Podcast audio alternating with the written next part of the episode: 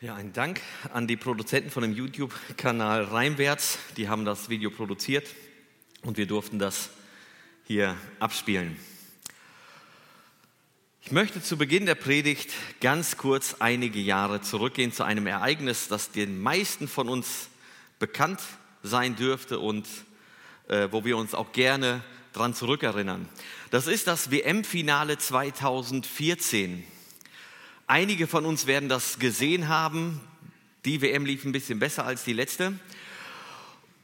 Und da hat Deutschland das WM-Finale gewonnen. Deutschland ist Weltmeister geworden. Mario Götze hat das Siegtor geschossen. Und ähm, überall in Deutschland wird gefeiert. Die Freude, die war riesengroß, scheinbar grenzenlos. Doch eine Geschichte an diesem Abend, die ist herausragend. Die ist besonders. Das hat man später dann nach und nach eingeblendet. Ihr seht das Foto und von der rechten Seite seht ihr ein Trikot mit der Nummer 21. Mario Götze, der Siegtorschütze, der an diesem Abend wahrscheinlich alles Mögliche gedacht haben muss. Er hat das einzige Tor in dem Finale geschossen. Deutschland ist Weltmeister geworden. Er nimmt dieses Trikot bei den Feierlichkeiten mit. Es ist nicht sein Trikot. Es ist das Trikot von Marco Reus. Sein Mannschaftskollege der auch Spieler in der Nationalmannschaft war. Er hat die ganze Vorbereitung mitgemacht, eine super Phase gehabt. Und dann verletzt er sich schwer, kurz vor dem Turnier und kann nicht mitmachen. Und in dieser, in dieser, in diesen ganzen Feierlichkeiten, dort wo sie feiern, dass sie Weltmeister geworden sind, denkt Mario Götze an seinen Freund Marco Reus. Er nimmt das Trikot mit und bringt dadurch zum Ausdruck, hier wäre eigentlich dein Platz. Du gehörst zu uns. Das ist dein Platz, wo du eigentlich sein müsstest. Marco Reus hat das zu dem Zeitpunkt nicht mehr mitbekommen. Er lag schon enttäuscht in seinem Bett. Er hat gesehen, wie seine Mannschaft Fußball-Weltmeister geworden ist. Er war nicht da, obwohl er hätte da sein sollen. Er war Stammspieler. Er ist in sein Bett gegangen und frustriert. Und doch ist diese Geste von Mario Götze eine ganz besondere Geste. Etwas, was man nicht überall, nicht alle Tage im Fußball antrifft. Er nimmt das Trikot mit und zeigt, auch in dieser schwierigen Zeit, du gehörst zu uns und wir fühlen mit dir. Heute geht es um Freundschaft. Ich habe das Thema überschrieben, ein echter Freund. Was ist ein echter Freund? Wer ist ein echter Freund? Und was für Merkmale gibt es? Wir wollen uns heute bisschen mit dem Thema Freundschaft auseinandersetzen. Freundschaften gehören neben, den, neben der Ehe zu den wichtigsten Beziehungen, die wir hier auf der Erde haben.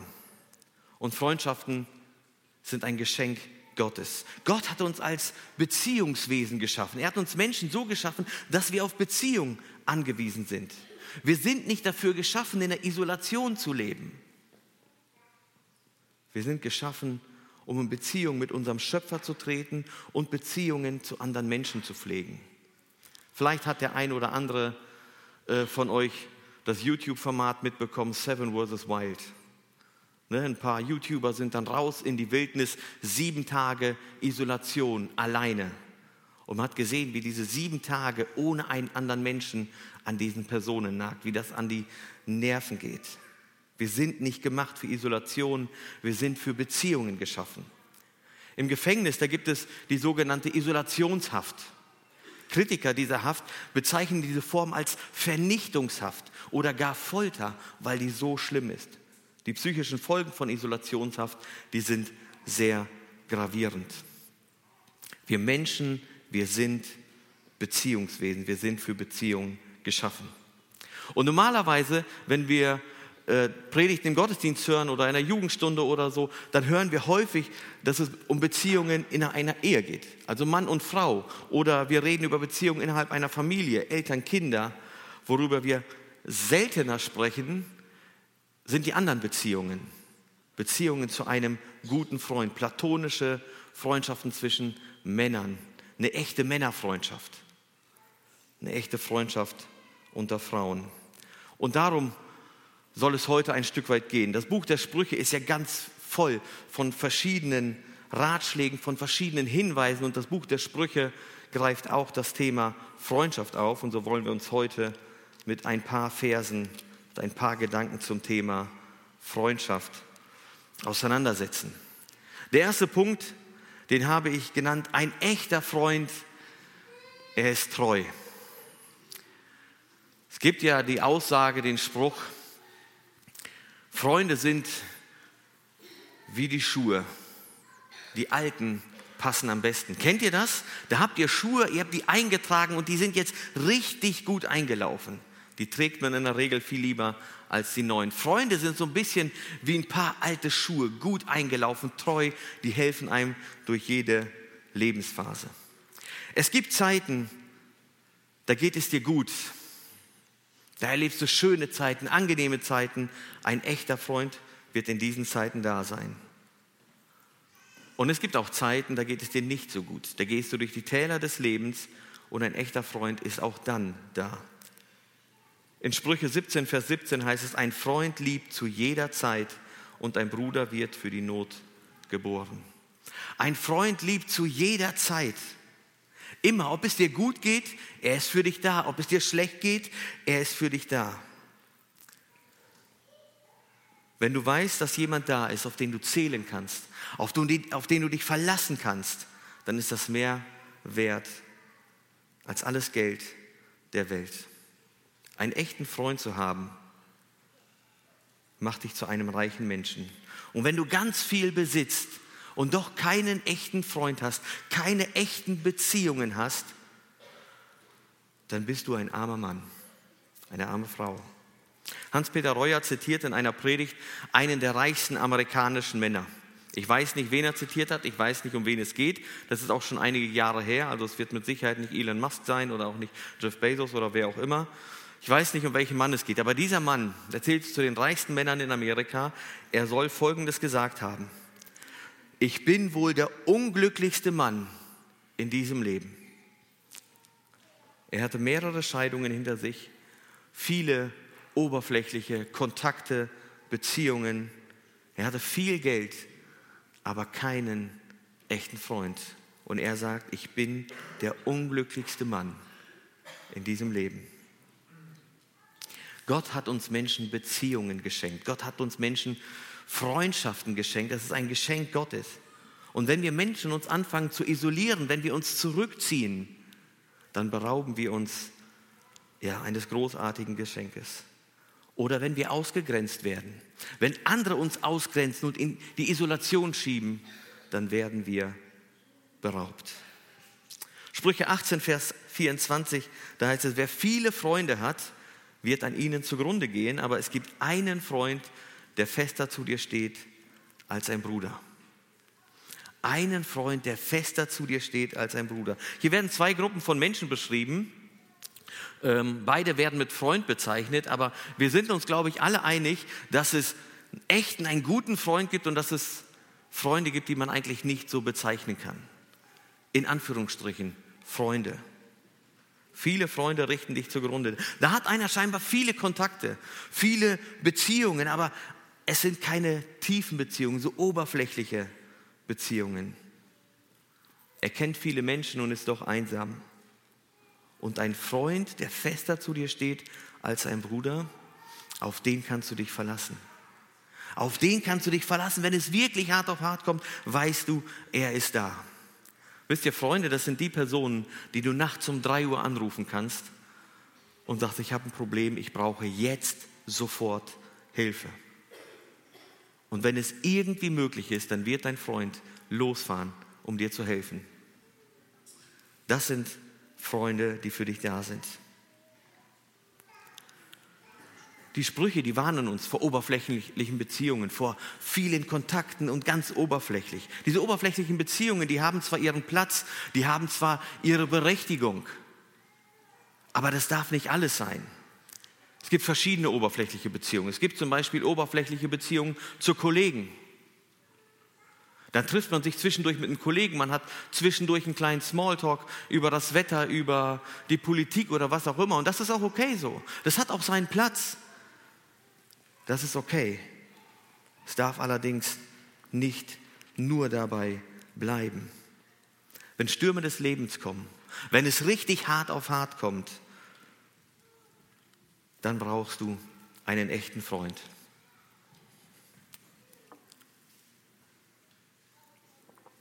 Ich habe das mal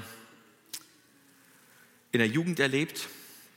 Da war eine Person, die war auf Social Media ein bisschen aktiver, keine Ahnung, was das für Plattformen dann waren damals. Die war ziemlich aktiv und die hatte ziemlich viele Freunde für die Zeit damals. Also ziemlich viele Kontakte, Follower, wie auch immer man sie nennen mag. Aber wisst ihr, was tragisch war? Diese Person ist irgendwann in so ja, in eine Phase gekommen, wo ihr richtig, richtig schlecht ging. Und dann saß sie alleine zu Hause. Wo waren die ganzen Kontakte? Wo waren ihre ganzen Follower? Wo waren alle die, die sonst immer irgendwie geschrieben haben? Die waren alle weg. Es waren viele oberflächliche Beziehungen, aber keine echte Freundschaft. Oberflächliche Beziehungen sind nicht krisenfest. Die Beziehung zu einem echten Freund hingegen schon. Lange Freundschaften sind etwas ganz, ganz Besonderes. Ich weiß nicht, ob du das kennst, ob du das erlebt hast oder erlebst, dass du lange Freundschaften hast. Freunde, mit denen du schon im Sandkasten zusammengespielt hast. Viel Zeit verbracht hast. Das sind Personen, mit denen muss man sich manchmal gar nicht mehr unterhalten. Ein Blick reicht und man weiß, was diese Person denkt. Einer meiner ganz, ganz engen Freunde, wahrscheinlich mein engster Freund, das ist Michi, ihr kennt den alle, Michi Ferderer, der jetzt gerade auf der Bibelfreizeit die Predigt hält. Michi und ich, wir kennen uns schon lange. 95, 96, glaube ich, haben wir uns kennengelernt. Da waren unsere Familien zusammen im Urlaub und seitdem sind wir eigentlich beste Freunde. Und mit Michi muss ich gar nicht so viele Worte wechseln. Manchmal, wenn wir irgendeine Situation haben, reicht es, wenn er mich anguckt und ich weiß, was er denkt. Und umgekehrt genauso. Man versteht sich. Das ist etwas ganz Besonderes. In Sprüche 27, Vers 10 heißt es, deinen Freund und deines Vaters Freund verlass nicht. Die Sprüche fordern uns auf, treu zu sein. Treu zu sein in jeder Lebenssituation, in jeder Lebenslage zu deinem Freund zu stehen. Und wenn du Menschen um dich herum hast, die treulos sind, auf die du dich nicht verlassen kannst, dazu sagt Sprüche auch etwas. Sprüche gibt da einen Vergleich dazu. Das heißt, die Hoffnung auf einen Treulosen zur Zeit der Not ist wie ein fauler Zahn, und ein wankender Fuß. Ich weiß nicht, ob ihr schon mal einen faulen Zahn hattet. Irgendwie, irgendwas ist da, ein Leer fliegt frei. Und dann nimmst du einen Apfel und beißt rein und in dem Moment zieht der Schmerz durch deinen ganzen Körper. Du kannst dich nicht darauf verlassen. Du weißt nicht, bei dem nächsten Biss wird es gleich wehtun oder nicht. Hält der Zahn oder hält er nicht? Und so wird jemand beschrieben, der treulos ist. Ein Freund, der treulos ist, der nicht da ist. Da hast du die Hoffnung, er wird helfen, er wird jetzt da sein, wo du Hilfe brauchst und du rufst ihn an und er ist nicht da. Auf so einen kannst du dich verlassen wie auf einen faulen Zahn. Also gar nicht. Echte Freunde, echte Freundschaft beginnt mit Treue. Treu zueinander zu stehen.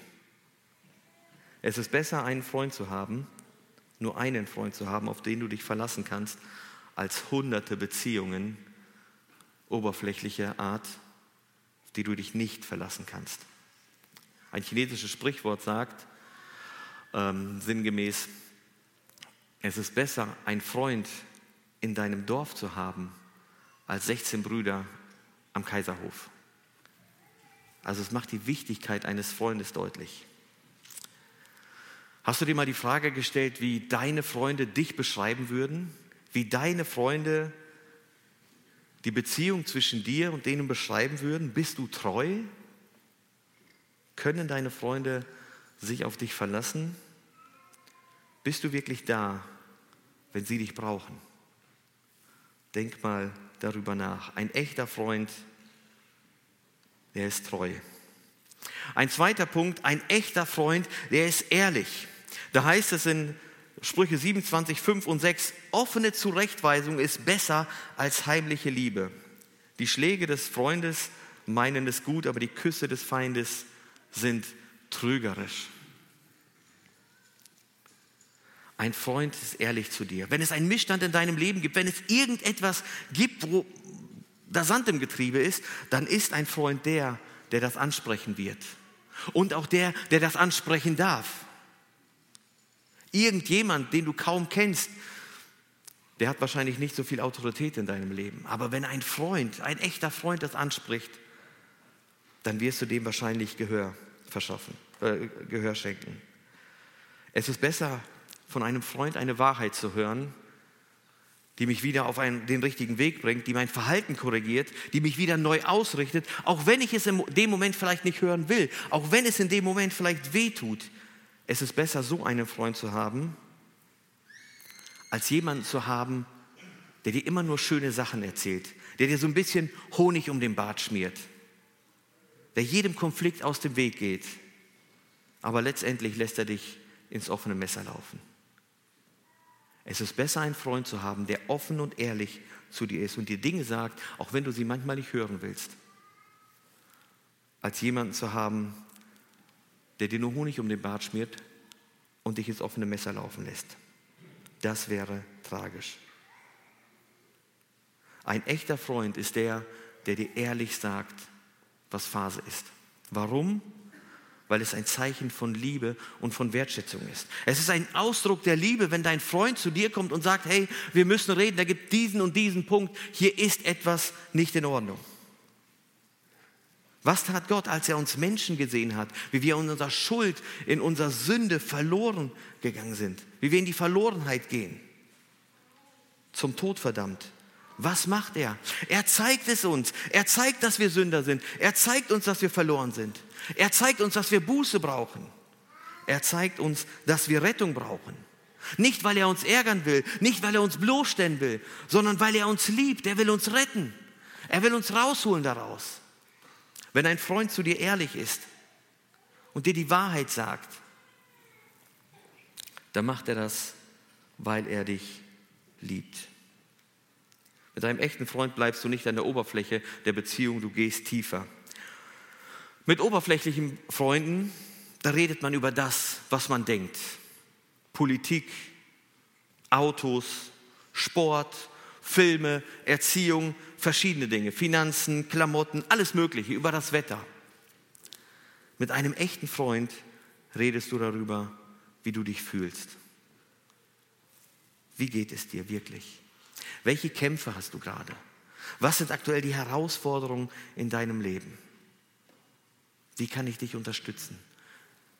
Man redet über tiefere, wichtigere Dinge. Ein echter Freund ist jemand, der auch unangenehme Wahrheiten in dein Leben sprechen darf. Er ist ehrlich. Wie ist es da bei dir?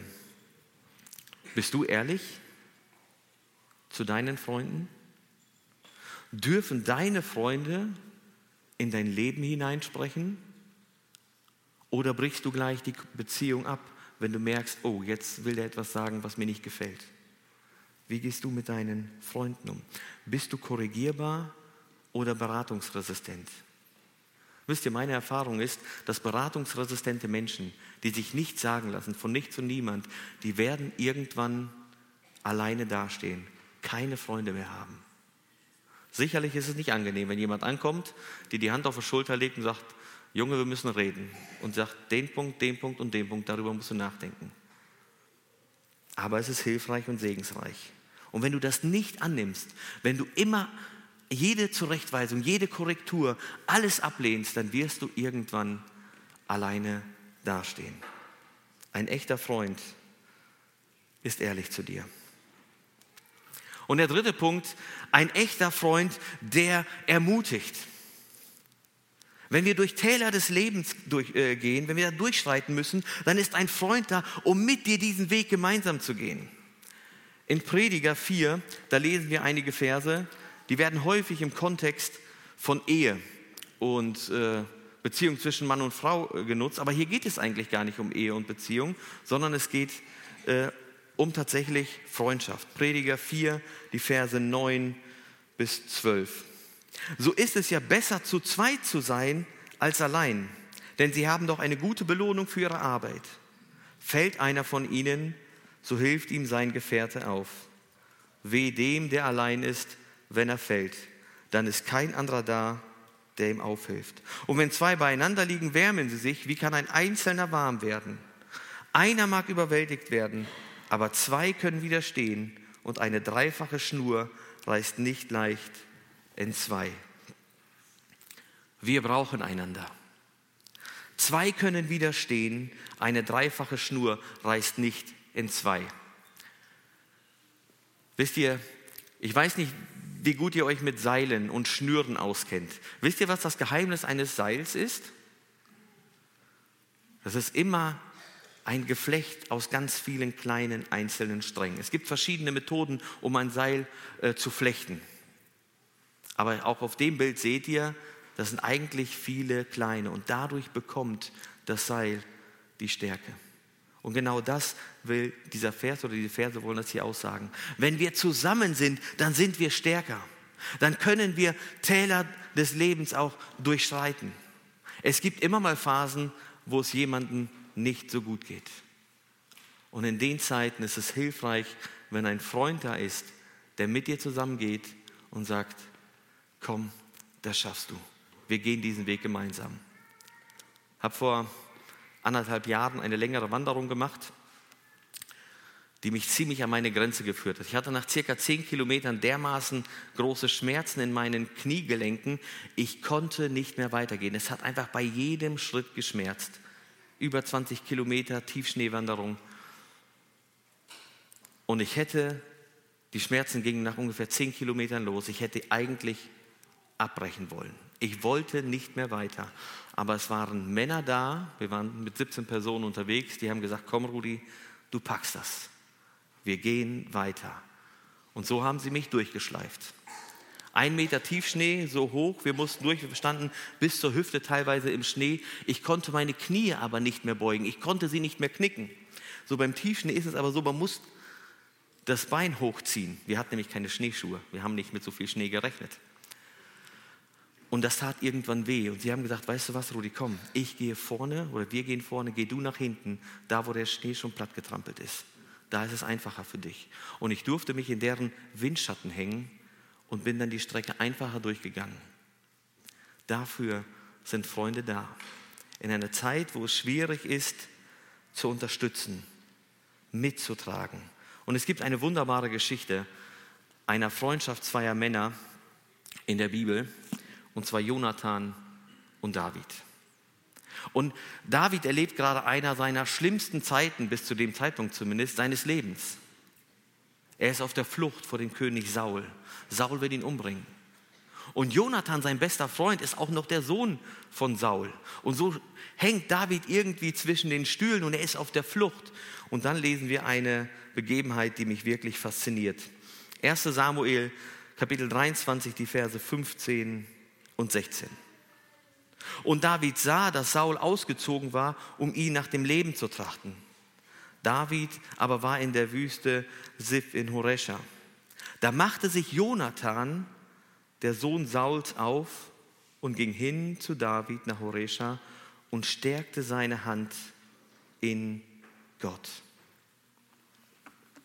Er stärkte seine Hand in Gott. Ein echter Freund ermutigt dich. Ein echter Freund richtet dich auf Gott aus. Ein echter Freund, der wird dich im Glauben stärken. Jonathan geht zu seinem Freund. Wahrscheinlich nicht mit dem Wissen seines Vaters, weil der wollte David ja umbringen. Er geht zu seinem Freund David, um ihn im Glauben zu stärken. Echte Freunde ermutigen sich im Glauben. Sie unterstützen dich im Dienst, sie ermutigen dich, wenn du Ermutigung brauchst, sie richten dich auf Gott aus, wenn du Ausrichtung brauchst persönlich durfte das erleben, gute Freundschaften über viele Jahre hinweg. Und rückblickend darf ich sagen, dass meine Freunde mich vor vielen blöden Entscheidungen bewahrt haben. In Lebensphasen, wo ich so ein bisschen am Schwimmen war, waren Freunde da und haben mich mitgenommen, haben mir Ausrichtung gegeben. In Phasen, wo es mir nicht so gut ging, waren sie da und haben durchgetragen. Ein echter Freund stärkt dich im Glauben. Schau mal in dein Umfeld, mit welchen Menschen umgibst du dich? Paulus, der gibt an Timotheus einen Ratschlag. Also die Sprüche, die hat ja Salomo geschrieben für seine Söhne, ähm, als Ratschläge für die Zukunft. Und Paulus hat das ein Stück weit auch an Timotheus gemacht, in seinen Briefen hin und wieder einen Ratschlag weitergegeben. Und ähm, wir lesen in 2 Timotheus 3, die Verse 2 bis 5, da gibt Paulus einen solchen Ratschlag. Und da heißt es dann, denn die Menschen werden selbstsüchtig sein, geldgierig, prahlerisch, hochmütig, lästerer, den Eltern ungehorsam, undankbar, unheilig, lieblos, unversöhnlich, verleumderisch, unenthaltsam, wild, das Gute hassend, Verräter, unbedacht, überheblich, die das Vergnügen mehr lieben als Gott. Sie haben den Schein eines gottesfürchtigen Wesens, aber seine Kraft verleugnen sie. Paulus zählt hier eine ganze Menge von Menschen auf und sagt, so werden die Menschen in der letzten Zeit sein. Und dann sagt er, solche Menschen meide. Solche Menschen meide.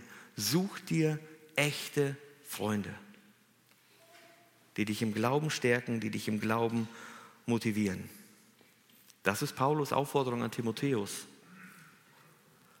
Es gibt ja den, die Aussage, sag mir, wer deine Freunde sind und ich sage dir, wer du bist. Kennt ihr wahrscheinlich alle. Man ist meistens der Querschnitt seiner Freunde. Sag mir, wer deine Freunde sind und ich sage dir, wer du bist. Sag mir, mit wem du deine Zeit verbringst und ich werde dir sagen, wie du deine Zeit verbringst. Genauso wahrscheinlich wie deine Freunde. Echte Freunde ermutigen dich im Glauben. Wer sind deine Freunde?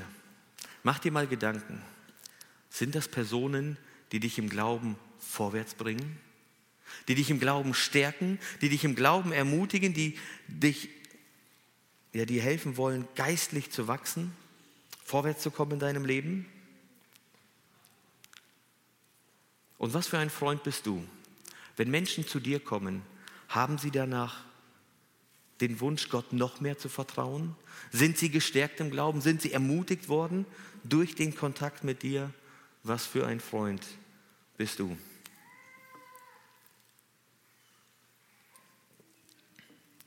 Ich gehe über zum vierten Punkt. Ein echter Freund, der investiert. Ein echter Freund ist bereit, in die Freundschaft zu investieren. Er lässt es sich was kosten. Wer Verfehlungen zudeckt, stiftet Freundschaft. Wer aber die Sache aufrührt, macht Freunde uneins. Sprüche 19, äh 17, Vers 9. Wer Verfehlungen zudeckt, könnte hier bedeuten, wer bereit ist zu vergeben. Wer bereit ist, Dinge für sich zu behalten, die deinem Freund schaden könnten. Wer nachsichtig ist. Wer dem anderen die Möglichkeit gibt für einen Neuanfang, eine zweite Chance gibt der stiftet Freundschaft. Wer vergibt, der stiftet Freundschaft. Wer nach einem Fehlverhalten seinen Freund nicht in die Wüste schickt, sondern ihm einen Neuanfang ermöglicht, der stiftet Freundschaft. Wer bereit ist, in die Beziehung zu investieren, in die Freundschaft zu investieren, der stiftet diese Freundschaft. Wisst ihr, Freundschaft ist eine Bringschuld keine Hohlschuld. Das ist übrigens in allen Beziehungen so, auch in der Ehe. Es geht nicht darum, was bekomme ich von meinem Freund, was muss er mir geben. Es geht darum, was muss ich ihm geben, was bin ich bereit ihm zu geben, ohne mir Gedanken zu machen, was ich dafür bekomme. Freundschaft bedeutet, bereit zu sein, den anderen zu dienen, bereitet, äh, bedeutet, äh, bereit zu sein, die extra Meile zu gehen auch mal ein bisschen mehr zu investieren. Es bedeutet, sich Zeit zu nehmen. Freundschaft bedeutet, zu investieren. Wisst ihr, als ich damals dann auf der Wanderung unterwegs war, ich konnte nicht mehr. Meine Beine haben geschmerzt. Ich habe so eine Schmerzen noch nie in meinen Beinen gehabt. Und die Männer, mit denen ich unterwegs war, Sie haben einen Teil meiner Last getragen. Ich hatte keinen schweren Rucksack mit, war nur eine Tagestour, aber sie sind vorne im Schnee vorweggegangen und haben die Spur geebnet, damit es für mich einfacher ist. Freunde sind bereit zu investieren. Ich hatte eine ganz interessante Situation vor einigen Jahren in der Jugend. Wir hatten eine Gebetsstunde äh, mit der Jugend, haben dann Gebetsanliegen ausgetauscht und dann saßen wir nochmal in einer kleinen Runde zusammen, zu dritt, zu viert und dann hat einer von den jungen Männern gesagt, oder wir haben persönliche Anliegen ausgetauscht. Und dann hat er gesagt, scheinbar war er auf der Suche nach einer Freundin seiner Zeit. Und dann hat er das Anliegen so formuliert. Sagt er, ich möchte nicht dafür beten, dass ich die richtige Frau bekomme, sondern dass ich der richtige Mann werde. Diese Aussage habe ich behalten. Die hat mich fasziniert, weil der Fokus liegt nicht darauf, wen will ich haben, wen will ich bekommen, sondern wer muss ich sein. Der Fokus liegt darauf, ich muss geben und nicht ich muss nehmen. Aber warum gibt es heutzutage so viele zerbrochene Beziehungen? Warum gibt es so viele zerbrochene Beziehungen? Freundschaften gehen kaputt, Ehen gehen kaputt, Eltern, Kinder, Beziehungen gehen kaputt. Ist es nicht genau das Problem? Der Zeitgeist von heute? Verwirkliche dich selbst, tu das, was dir gut tut. Du musst auf dich achten, lebe deine Träume und so weiter. Es geht nur noch darum, was ich will und nicht mehr um den anderen. Und wenn das Inhalt meiner Beziehung zu anderen Menschen ist, werden Beziehungen nach und nach zerbrechen. Wenn mein Fokus darauf liegt, was habe ich davon, werde ich irgendwann keine Freunde mehr haben, weil es nur noch um mich geht. Freundschaft bedeutet zu investieren.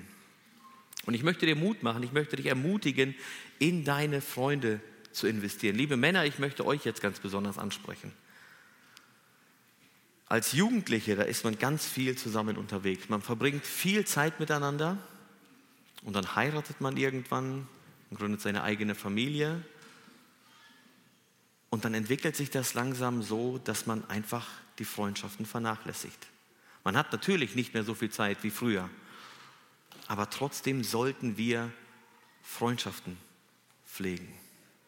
In ganz vielen Gesprächen mit verschiedenen Männern ist genau das häufig ein Knackpunkt, dass wir einfach alleine, einsam unterwegs sind, wenig Freunde haben oder gar keine Freunde haben. Ich möchte dich ermutigen, in deine Freunde zu investieren, dich, dir Zeit zu nehmen, um Gemeinschaft mit ihnen zu haben, dir Zeit zu nehmen, um ihnen zu dienen, dir Zeit zu nehmen, um die Freundschaft zu stärken. Bist du bereit, in deine Freundschaft zu investieren? Bist du bereit, mit deinen Freunden einfach diese Extrameile zu laufen, auch wenn es schwer ist, auch wenn es anstrengend ist, einfach nur, um deinen Freund zu unterstützen? Freundschaften sind ein Geschenk Gottes. Und ich möchte dir Mut machen, in diese Freundschaften zu investieren. Aber vielleicht sitzt du hier und denkst, boah, mit dem Thema kann ich nichts anfangen. Ich habe eigentlich keine Freunde. Dieses Thema tut so weh, weil du vielleicht Verletzungen erfahren hast. Die schmerzhaftesten Verletzungen, die uns zugefügt werden können, sind immer von den Menschen, die uns am nächsten stehen. Vielleicht hast du Verletzungen erlebt und dich entschlossen, ich brauche niemanden mehr. Ich lasse keinen an mich heran. Ich werde einfach nur noch an der Oberfläche Beziehungen bauen, aber nicht mehr in die Tiefe.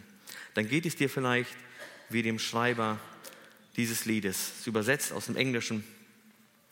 Da sagt der Schreiber, ich bin ein Fels, ich bin eine Insel. Ich habe Mauern errichtet, eine Festung tief und mächtig, für Feinde uneinnehmbar. Ich brauche keine Freundschaft. Freundschaft schmerzt so sehr. Ich hasse das Lachen und das Lieben. Ich bin ein Fels, ich bin eine Insel. Ich habe meine Bücher und meine Poesie, die mich beschützen. Ich bin gut gepanzert in meiner Rüstung, versteckt in meinem Zimmer, sicher in meinem Schoß. Ich berühre niemanden und mich berührt niemand mehr. Ich bin ein Fels, ich bin eine Insel. Und ein Fels fühlt keinen Schmerz und eine Insel weint niemals. Traurige Worte, oder? Wenn ein Mensch das über sein Leben schreiben muss, dann ist er einsam und zurückgezogen. Aber das ist typisch. Wenn wir Verletzungen erlebt haben, wenn Menschen uns verletzt haben, ziehen wir uns zurück.